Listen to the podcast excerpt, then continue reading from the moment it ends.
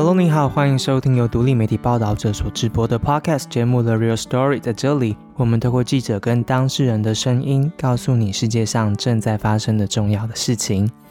今天你即将听到的故事，是一对情侣的创业故事。他们做的事情对现在的许多人来说非常的熟悉。他们做的是外卖，他们卖的是香港的餐点，叉烧包、萝卜糕、烧麦等等。还不到三十岁的他们，一切都自己来。每天早上起来备料、买中餐，下午休息两三个小时之后，晚上再继续他们的事业。我们的采访是在下午的休息时间完成的。但是这一对外卖情侣的故事有点特别，他们做生意的地方是在英国。会开始创业呢？其实是因为去年十月之后，他们在封城之下抵达了英国，没有什么工作可以做，试了一圈。他们今年二月开始，在情人节这一天，靠着爸爸给他们的食谱，开始做港点的外送生意。香港是他们的家。访谈中，他们告诉我，他们为什么得离开。两年前开始的反送中运动，逼走了一些像他们这样的年轻人。他们可能是两百万人游行中的其中之一，也可能是与两百多枚催泪弹对抗的青年之一。他们也可能只是想要下一代还有自由的一般人之一。今天在反送中运动两周年之际，我们来听离散的香港人的故事，听他们怎么像 TVB 电视剧一样跟爸妈吵架。他们一边笑一边生气一边哭的回忆，然后在新的落脚处，他们卷起袖子从头开始。他们说啊，这个外卖的小生意是他们重建一个家的方式。他们的未来会跟家人一起幸福的。以下是 Bell 与她男朋友 Berlin 的故事。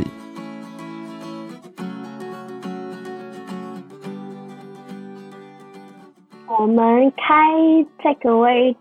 我们是从二月十四号情人节那天开始的，刚好那天前一天晚上，我们就想到说，哎，要不要来做香港的这个这个为对对，做香港的。我们我们很很想念的食物带过来这里。呃，其实那之前还有一个故事，就是本来我们来到这边。的时候，我们是十月底的时候来英国，然后刚好碰上这边的落单，这边封城，然后我们就一直待在家里，就没事做，然后就很常就是去煮一些香港的食物，因为在这边的食物其实大部分也是那种 fast food，然后我们就没有说吃的很习惯，然后也蛮贵的。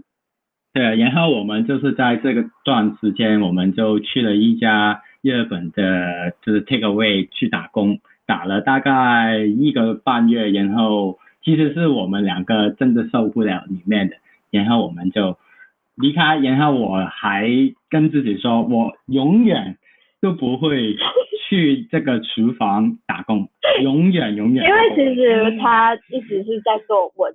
的工作，但是在香港就是很舒服，在 office 里面吹冷气的那一种，然后大家很不习惯。但其实那只是暂时的，因为我们觉得说，哦，反正现在没事做，可以去试试看打工，然后认识一下当地的人。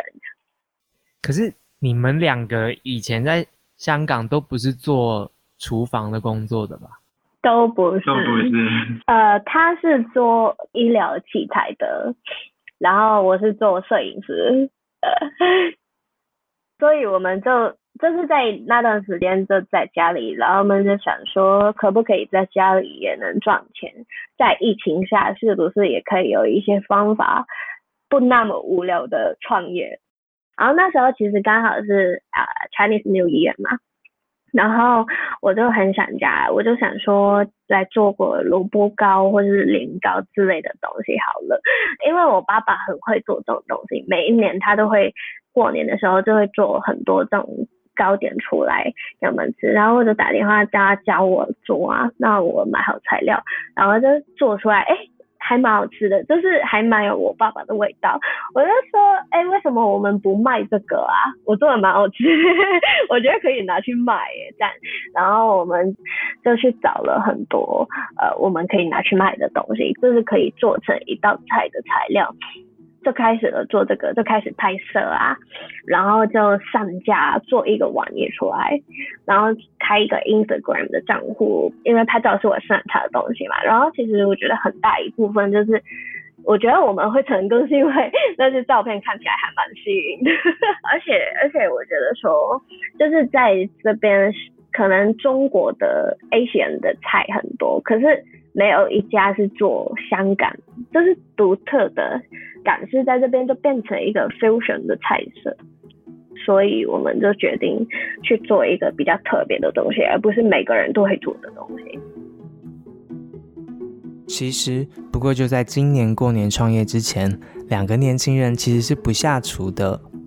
我爸妈做菜都很厉害，所以我都很少去厨房里面做，因为他们都很厉害啊，我都不用做，我就等着吃就好。可是我爸爸一直都说要我学他做的菜样，那我之后他不在我还是可以吃到这种东西样。我没有学，因为我之前在台湾念书，所以我都是做一些很简单的菜。第一次做萝卜糕，我自己试过是很成功的，所以我才敢拿去卖。把法定程序都办完之后，拿到营业许可了，两个人的小生意就开张了。没想到第一天就有订单上门，关键他们说其实是 Instagram 上的照片。这真的是一个很奇妙的故事，因为这是我们从我们在 Instagram 上面，就是我们第一天开了第一个 post，然后就写的 Hong Kong Street Food 单，然后就开始上一些。萝卜糕啊、年糕啊、烧麦啊之类的这些东西，这些照片放了几张上去，我就去找那些 Asian 的那些 Instagram，就是 Asian Chinese food 那些 Instagram，然后就去 follow 那些 followers，然后因为他们喜欢 Asian 的菜嘛，所以他们应该也会对我们的菜有兴趣，然后就开始慢慢 follow 我们，然后第一天。才第一天开始，然后就有一个外国女生，是英国女生，她又转发我们的 post，就是她很兴奋啊，就说呃，就是 list 里面需要的 Hong Kong street food，然后那个女生的 Instagram。的名字就叫做 That Hong Kong Girl，可是他是一个外国人。然后后来他就跟我们聊天，他就说他很兴奋、很惊喜可以看到我们，因为他太想念香港的食物了。然后后来我们聊天才知道，她就是一个在香港长大的英国女生，刚好她就是一个 foodie，然后她就把我们的 story share 出去，然后我们就开始慢慢越来越多人知道我们。然后第一天，他就他。都有点我们的食物，所以他是我们第一个顾客。他就是点了里面什么都有的烧麦、烧麦啊、沙饺啊，然后还有豆腐啊、萝卜糕啊、年糕啊，跟那个四只狗，就是什么都有的一个品牌。然后大家吃完之后就很开心啊，就帮我们 share 在 story 里面，然后他就是现在变成我们的好朋友这样。哦，真的。是谁去送这个单的？呃，他开车去送，我们两个一起去，因为太兴奋了，第一天就有订单。你知道我们那时候还没有那个保温的袋子，哎，我们还用纸盒去装那些。然后你就做了很多 improvement，买袋子啊，那个 packing 要怎么保温啊，怎么能够又有一些 shaking 都不会漏出来的方法，全部都是在。第一站订单，然后就慢慢的引步，因为我们知道，我们等到准备好的时候，是永远都不会有这个时候，所以就能够出去的就先出去，然后再慢慢引步。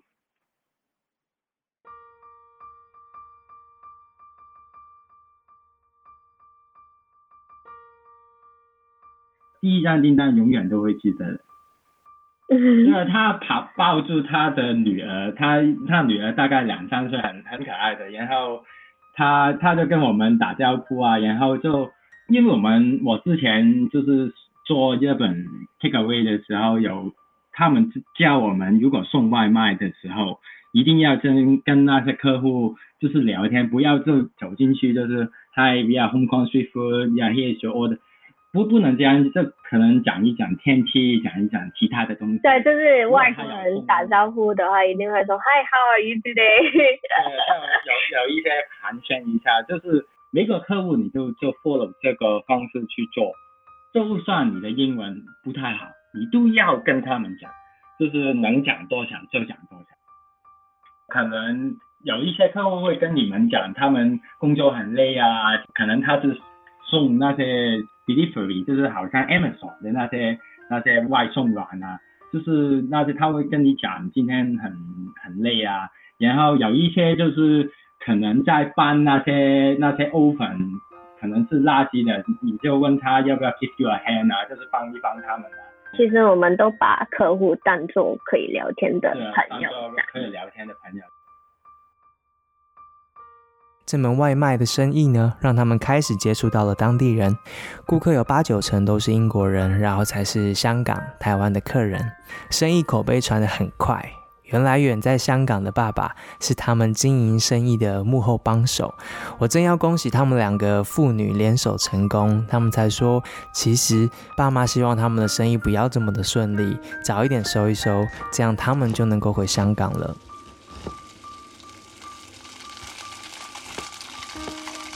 最难的料理，我觉得萝萝卜糕其实蛮难。萝卜糕就是这种事前要准备好的东西，要准备很多。就是萝卜糕的工具，就是要把萝卜切成丝，然后要把冬菇泡软，然后要切那个腊肉或是腊肠，还要开那个粉浆，就是萝卜糕的粉浆。就把萝卜、冬菇、肉炒好，再把姜放进去调好，再放去蒸一个小时，所以是很麻烦、很麻烦的一道菜。爸爸还有教你什么他教我蛮多东西，就是炒那些饭啊、米粉啊之类的，就是我所有的菜基本上都是他教我做的。那他有关心你们的生意吗？他对我好像不太担心，可能是因为我的性格是比较那种自我的，自己做自己的事啊，也不用他们太担心我。就是我一向都是自作主张的人，所以他们他们觉得讲我也是浪费时间，他们都没有去管我生活啊什么的东西，就觉得我自己搞定，会自己搞定的啦，这样。因为其实我的家人是很反对我来英国的，所以他们其实也不太想支持我。他那天还跟我说啊，如果搞不定就回家的。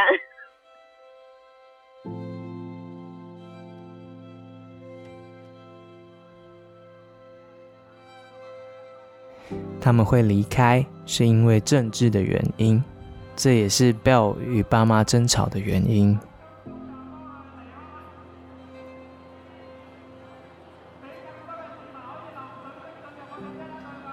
基本上一百 percent 是因为政治这个问题离开，因为在香港，我们就是我觉得，如果说我们一开始就是活在一个没有自由、没有平等、没有民主的地方的话，我们会很习惯这件事，就觉得哦，这个世界就这样啊。可是我们一开始是比较民主的。所以大家就觉得，呃，我们有自己的自由啊，可以游行啊，可以示威啊，就是可以说自己想说的话。但是那一件事发生以后，我们才发现，原来香港是没有民主、没有自由的一个地方，就觉得为什么我们的世界会变成这样，就觉得很可怕。其实。很大的程度是觉得我们在这个地方还有未来吗？我们以后的孩子受的教育是不是要走中国那一套？科学说，我们就活在一个价值观很偏差的地方。所以我们认识了以后，然后就想说，呃，他就说，呃，你有想过要离开香港吗？但其实我那时候完全没有想过，因为我家人在香港，然后我才从台湾回去没有多久，才一年吧，就想说待在家里陪陪家人啊什么的，也觉得说地还没存到钱，根本不可能离开。就是后来那个 BNO 的政策出来之后。我们就觉得说整件事好像变得容易很多，就是你拿着 piano 就可以过来这边生活这样，所以我们就计划了一两个月吧，然后就 来了这边。所以我那时候家人是超级反对的，但是他的家人是很支持他的。爸有就是小的时候就是关注我共产党，就是他不是关注我，他就是给一些就是东西给我们看啊，就是书啊。他就是很痛恨共产党。痛恨那些就是。现在我觉得在香港，你看这本书可能有罪的那一。对对对，你带着那本书就会被抓的那一种。因为我的爸爸的爸爸就是我的爷爷。的那一代是给共产党收了那些地的那一群人，所以我爸听到 BNO 你能够走，就做第一件事，你什么时候去买机票？然后我就刚开始四月的时候，我就觉得自己可能一月就是大概半年时间把香港的工作啊，所有东西弄好才走的。然后就到九月的时候，又觉得好像不行了。一定是在英国，就是肺炎最严重啊，所有东西最严重的时候过来是最好，因为你是在那个地方最差最差的时候，如果你能够在那个地方最差的最差的时候，你能够活过来，你不用怕你之后好的时候你你你会不行。所以我们刚好来的时候就封城，这是最严重的，听起来蛮危险的。两个家庭听起来差很多哎，就是呃女生的家里面很反对，那但你还是来了，所以你们吵很凶是不是？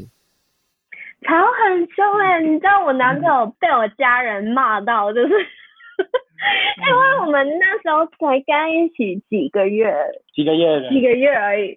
我家人是进入一个很疯狂，其实，在反修例期间已经是一个四分五裂的状态了。就是我跟我弟弟就是支持的人，然后我爸妈就是很反对的人。他们就觉得说我们是出去搞事啊，很多家庭都变成这样，就是老一辈跟年轻一辈的一个矛盾。非常的激烈，就是吵到我跟我弟想要离家出走，这是一种很不被理解的状态。就是我们在外面就是用生死去拼我们想要追求的东西。你一定是自己是一个很害怕、很害怕的状态，可是你还是回到家里，你爸妈还是说，你们为什么要伤害那些警察？你们为什么要做这种事？你们没有良心吗？然后我们那时候就觉得，哪里到底是谁没有良心？到底是谁站在一个欺压我们的那一方？为什么你身为我们的父母，也不会为我们想一下，也不能站在我们的角度去看清楚这种事实？但是。在这种时候，媒体其实是一个很强大的角色，就是他们接收的资讯跟我们的资讯是完全是两个世界的，他们看的角度跟我们看事情的角度是完全对立的一方，那我们就就是在这个矛盾下过能大概半年一年的，就是很痛苦的，因为其实那时候我弟弟也有被抓。就是过了一个好像在地狱的感觉，这是为什么？我生活在二十一世纪，就是在一个现代文明的世界里面，还是会面对这种很很夸张、很离谱的事，就是警察的暴力啊、不平等的对待啊，还是会发生在我们身上。我们只是一个很普通的年轻人啊，其实一开始对世界是充满希望啊，对自己的未来很有憧憬、很有理想在，可是。好像要面对自己的生死，这种感觉。你想都想不到，香港这个城市为什么那个 public transport 那个 MTR 会有警察像一个建厂一样一样的那些那些片段，就是假的，对，他们还是直接用真的穿，然后还用很多暴力去对待我们，就完全不平等的那就觉得这世界怎么了？这样的感觉。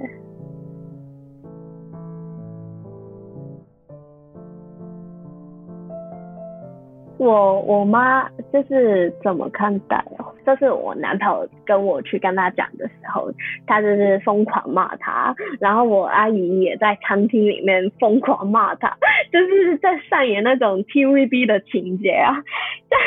但是差不多一样的，我觉得。我就觉得说为什么会这样？他就是在铜锣湾哦，那种高级餐厅里面，然后很多人在吃饭，然后他就在餐厅骂他。因为你知道我们两个进去的时候是戴着那个，你知道那个 mask 吗？我们叫猪嘴，就是 M3 的那一个很大的面罩，我们是用那种的，就是习惯用那一种啊，比较比较舒服，因为。香港很热，用那那个是非常凉快的。年轻人还蛮多人会用这种面罩的，就是在抗争的时候会用啊，然后平常出去也可以用。那种催泪烟啊，我们那时候都可以带那种去挡那种烟雾。就去医院工作，全部都是戴那个，因为他没有说这个是不能，因为夏天正是你戴住那个口罩在外面可能。下午的走出去，因整个身都都流汗了，然后是一种受不了抗议的标志，也是一个抗疫医疗的口罩，所以就觉得对对对，为什么跟你吃饭就要换掉这样？然后他一来，他那时候是第一次看到我男朋友，就是我阿姨，然后他是从小很疼我的那种阿姨，我跟他感情也很好，可是反说一事件以后就。开始变差的，一直吵架什么之类的，也是对我们很不理解。他就是一见到我们就说，为什么要带着这个蟑螂的嘴？蟑螂嘴，他就是用。因为警察就是用蟑螂去形容我们，因为我们都穿黑衣这样，他就很不客气的开骂。就开骂，就是在那个餐厅，就是说他问我凭什么带他走。你有钱吗？你有什么什么吗？你准备好了吗？就是他就会觉得你带的钱不够，但是要多少钱才够？每个人不同，我觉得你有六个月的生活费用，所以我就就是这样跟他说，就是麻烦了，他都都觉得我讲的所有东西他都很不爽。就是在成年人的世界，就是所有东西都一定要准备好啊，要很充足啊，要有一个很好的环境啊，才可以去做这件事。但是对我们来说，我们没有太多的选择。其实那时候我们一个礼拜在街上，警察看到我们是年轻人，他都会过来去查你的身份证，然后对你态度很差。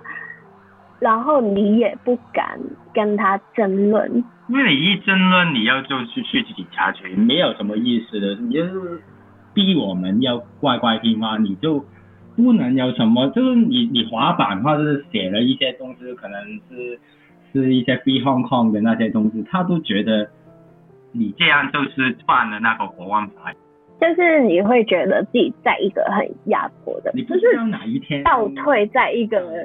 集权的时代的那种感觉，就是你不能说一些对香港国家不好的话，你不能做一些他们认为你是错的东西。就是我们戴着那个口罩，你就是错的，因为你就不应该有这种行动，你不应该有这种想法。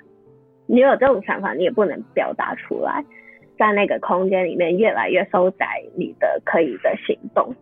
你不能去做一些他们不喜欢的事，你就是不敢去跟他争论啊。但是其实以前不是这样的，以前就是警察去对你不好啊，或者说你的时候，你也可以骂回去啊，因为你们是平等的，你又没有做错事，我们没有对你不礼貌的时候，你也不应该对我们不礼貌吧。我觉得大家是平等的，但是现在他们是站在我们的头上的那种感觉。我们一星期被抓一次，然后下一个礼拜又被抓一次，就觉得我们到底犯了什么错？但是香港有一句话就是“年轻就是罪”。我们现在六月四号那个延续了三十几年的晚会也不能举行了，所以就是变成一个我们完全不认识的城市，就是一个很陌生的地方。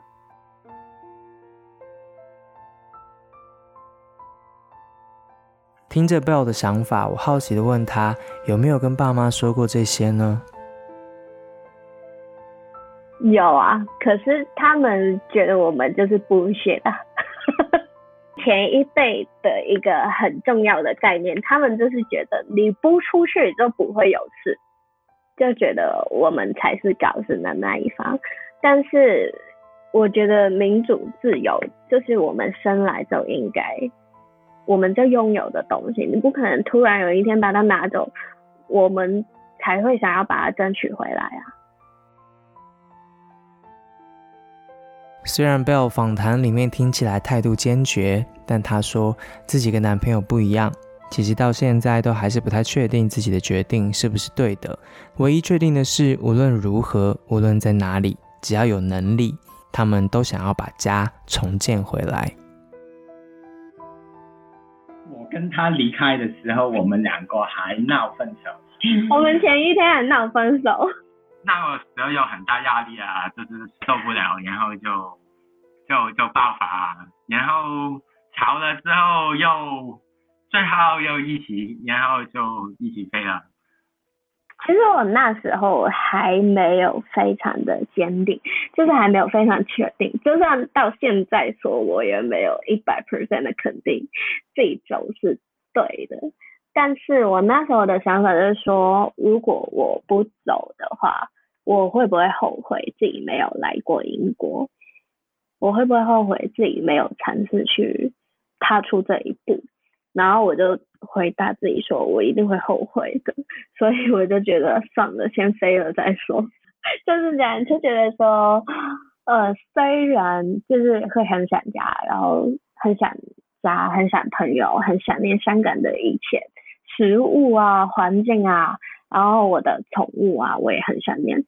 但是我觉得我们现在唯一的方法就是努努力赚钱，然后把我的家人接来这边这样。我就跟他说，我是一个很贪心的人，虽然我自己做决定来了这边，可是。我想要的东西很多，我想要自由，我想要自己的梦想，可是我也想要你们陪在我身边，所以我唯一能做的就是努力赚钱，然后达到自己的梦想，也也可以把你们接过来这边这样。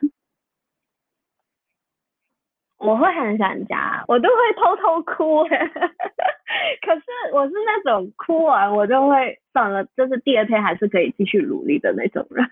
就是在晚上都会偷哭啊，然后就很想家，就想要打电话给爸妈聊天。可是晚上下班回来很累很累的时候，他们都已经睡着了，都是凌晨三四点的时候。所以你离开的时候，他们很生气，但他们有送你们去机场吗？没有，你知道我妈还把我行李箱收起来。我那时候暴气耶，我我我离家的状态是很疯狂，那时候我只剩几个小时，然后呢我就很疯狂的去找另外一个行李箱，然后在家里疯狂的乱丢一堆东西进我的行李箱，然后我就疯狂的收拾行李，然后我就是找不到我的行李箱的时候，我就暴气，我说你把我行李箱拿过来，你白痴啊，那我怎么进机场？然后他就一直不理我的，那其实我还蛮后悔的，所以我妈那时候很生我的气，因为我还骂她嘛，所以她就超级气我的。就是我刚来到这边的一两个月，她都不想跟我讲话这样，然后我就是在信息里面就发了一篇签字文，跟她说，就是我我刚刚说的，我很贪心，我什么都想要，可所以请你就是原谅我，不要再生我的气什么的。我后悔是因为我觉得自己没有跟他好好道别，然后还骂他这样，然后他也没有在很生气，就是他愿意跟我讲话，现在也可以跟我聊天啊，讲电话这样。因为其实我还是很爱很爱他，虽然我们那么的不被理解，但他还是很疼我。就是我们只是政治上的很不一样的角度。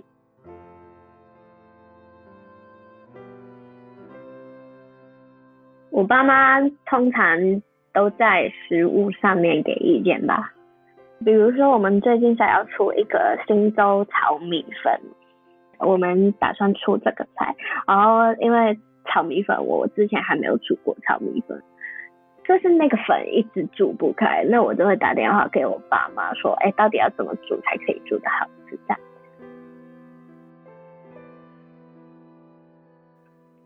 我还是很爱他，就是我还是会很想念他们。虽然他跟我是很不一样的人，就是我常常说，如果有一个人可以把我气死，那个一定是我妈妈，因为他就是一个跟我完全逻辑是相反的人，他就是在梦里也可以把我气死的，就是很不一样的人。比如说。我弟弟本来要坐飞机站，然后他还拉着我弟在机场那边吃饭，然后空服员跟他说，呃，四十五分就要去进去入境站，然后他还跟我弟说，啊，不用理他，他只是骗你，想要你早一点进去而已，然后理所当然的就是坐不了飞机啊。我觉得自己还是一个蛮会体谅别人的人，可是他就是完全就是可以。一下又把我气死了，完全没有时间观念，也没有理财观念的一个人，所以我就是很生气，很生气。但是我又很爱他，很爱他，这样我又我又无法去一直生他的气。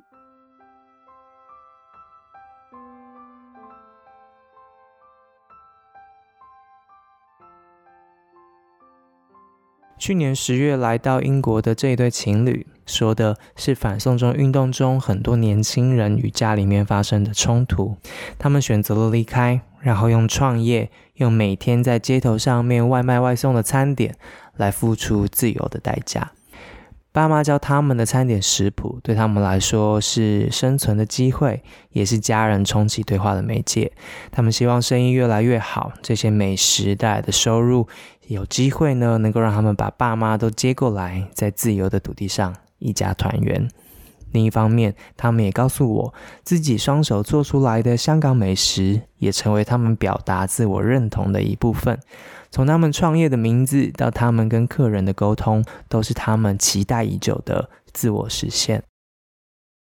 你们为什么会叫 Be Earth？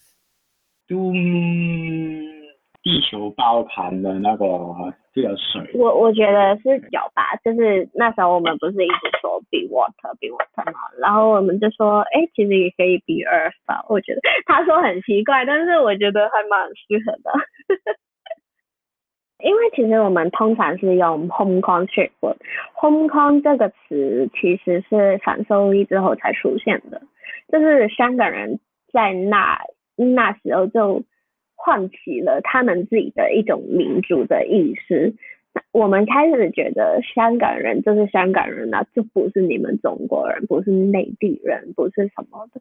我们有自己特有的文化，然后也有自己的语言。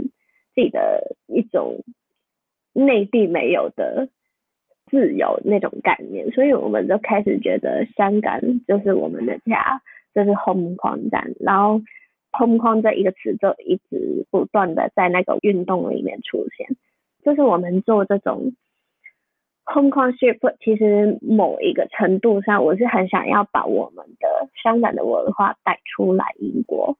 然后给英国人认识我们，我们是香港的菜，不是中国菜，不是亚洲菜，就是香港的菜。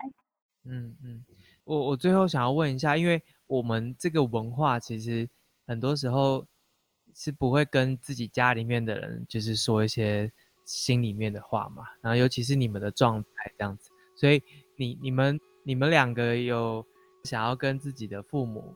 说什么吗？因为来这边也半年多了。虽然我看起来好像很任性，就是自己想做什么就做什么，想去台湾念书就跑去台湾，想去英国做生意去移民就自己跑去英国，就好像好没有顾到他们。他们对我的看法就觉得我是一个很任性啊，不顾家人。包括我爸妈就觉得说我很不孝顺啊，因为。就直接把他们丢在那边不理，然后就跑去别的地方跟男生跑了这样。但其实我心里想的很多啊，我想的是，我我也想要给我心里想的好的生活给你们。我想的并不是你们眼中看到的那一种，把你们丢下的那一种，而是我看的是很长远、很以后的事。我想要以后也能，就是我要把你们照顾好啊！我要把我最好的东西给你们。就算我自己很辛苦、很不被理解、很累，我也不知道自己为什么要开餐厅。我只是想要做一个摄影师而已。但是，但是我这条路就是这么走了，就很自然的发生这种事。总之，我一切的目标，最终止的目标，就是想要你们好好的生活在我身边，然后我也可以很安心的去做自己的梦想，这样子。以上是今天的节目。如果你还想听见更多离散港人的故事，可以在 KKBOX 上面搜寻我们的另一档节目《路边摊计划》，又或是到报道者的官网看见我们这一周最新推出的 Podcast 影像专题。我们一起走进离散港人心里的房间。谢谢你今天的收听，而且听到了最后。希望疫情下大家都好，记得帮我们把节目分享给更多人知道。如果觉得我们做的事还不错的话，也欢迎用定期定额或是单笔赞助的方式，在艰难的时刻陪着报道者走下去。我们下集见喽，拜拜。